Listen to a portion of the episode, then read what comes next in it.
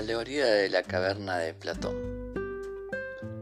Ahora esto puede ser medio hostil en este contexto. Aún así, voy a hacer como un resumen, faltándole el respeto a este filósofo. La alegoría es una charla que tiene primero Sócrates con Glaucón, hermano de Platón, que posteriormente eh, Platón eh, lo plasmaría al estilo Sócrates.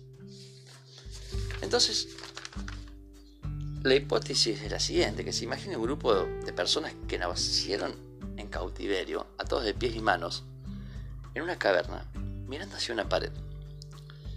Por tanto, la realidad per se le pasaba por sus espaldas y por consiguiente estas personas veían reflejos, sombras de la verdadera realidad.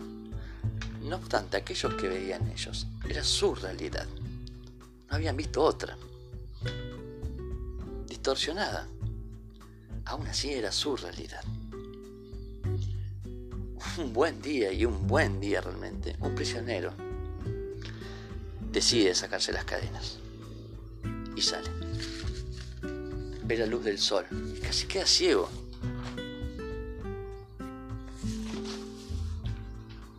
Imagínense, no veía otra cosa que oscuridad, sombras. Esta situación de ver eh, eh, el sol puso en jaque su, valía. No obstante decidió seguir. Conoció no solo el sol, las estrellas, el día, la noche. Conoció el mundo. Entonces, esto sería como un primer avistaje al conocimiento verdadero. Literalmente salir de la caverna.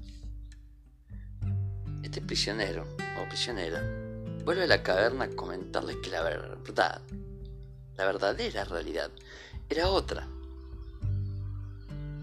Quienes han compartido toda su vida en la caverna no le creyeron nunca, a punto tal que lo tildaron de loco y hasta casi le sacan los ojos porque estaba él viendo otra realidad.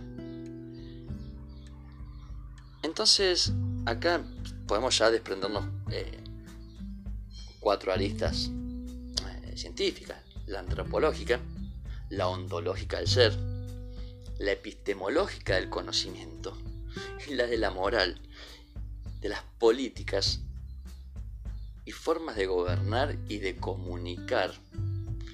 Por eso dije que puede ser hostil.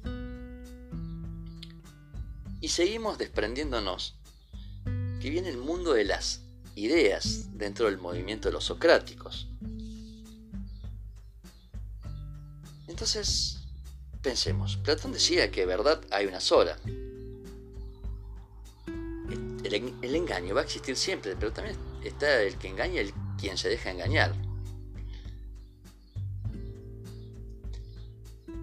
Y Platón afirma esto, que una vez que se conoce la verdad, no hay marcha atrás. Porque una vez que alguien accede a la verdad, abre las puertas al conocimiento epistemológico en sí. Por consiguiente, y en resumidas cuentas, lo que quería decir Platón es que quien sea que tenga acceso a la verdad tenía la responsabilidad moral de transmitirlo. ¿Por qué? Porque contar la verdad es ético.